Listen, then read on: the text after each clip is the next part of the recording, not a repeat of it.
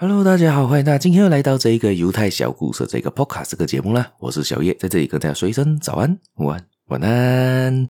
今天要分享故事还是来自这个《思考致富》这本书啦。今天这个故事我们会把，因为故事有一些长啦，我把它分成三个部分，也就是今天、明天跟后天会连续的这个故事有一点稍微稍微的连接性啦。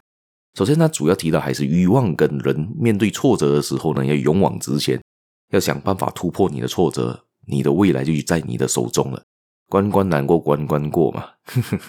好，今天提到的是这样，他这个作者的呃一个认识的一个人叫做达比。他的叔叔呢，达比的叔叔呢，在美国在之前有一个淘金热潮嘛，他就加入了他们西部淘金的那个部队里面，也希望自己能挖到黄金的一夜暴富嘛。但是他并不知道，有很多的这些黄金呢，都埋藏在这个地上，他们都认为在地上嘛。真正你应该要发现的黄金，不是在地上哦，而是在你的大脑里。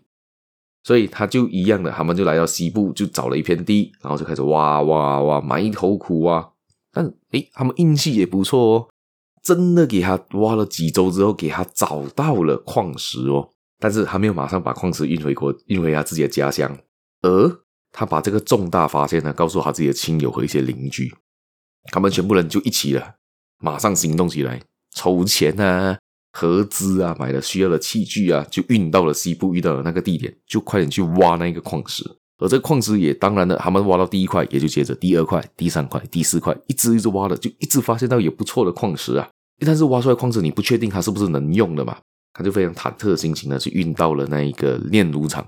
然后结果证明，他们找到的这个矿区呢，是科罗拉多州呢极为丰富的矿藏之一，这个价值非常的高。他们采购的这个设备呢，欠下的债务只用区区几车的矿石就可以还清了，所以他们非常非常开心，也对这个消息非常非常的好像中马票一样啊，就非常开心啊，中到那个彩票了，就感觉自己是未来的百万富翁，就在不远啦。当然呢，你也是一样嘛。然后，接着呢，你这个故事的前面这一个第一个步骤，第一第一个部分呢，我们也就看得到嘛。令他厉害的点的这个地方呢，这个达比的叔叔呢。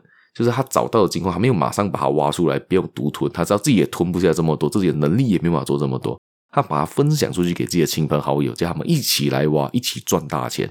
这样子代表他自己也可以赚得多，人家也可以去赚到钱，这样子何乐而不为呢？所以运气也不错啦，这个是真的，他们运气也不错。很多人听说当时淘金热的时候，很多人甚至钱都挖不到，挖不到什么适合的矿石，甚至可能。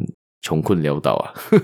好，这样我们故事也就分享到这边。接下去的故事我会在明天继续分享他找到矿石之后的故事。大家有兴趣的话，可以继续的订阅我，继续的收听我的节目，继续分享出去给你的亲朋好友。还有，别忘了去我的粉丝团点个赞，好像 FB、Discord、Insta 都可以找到我。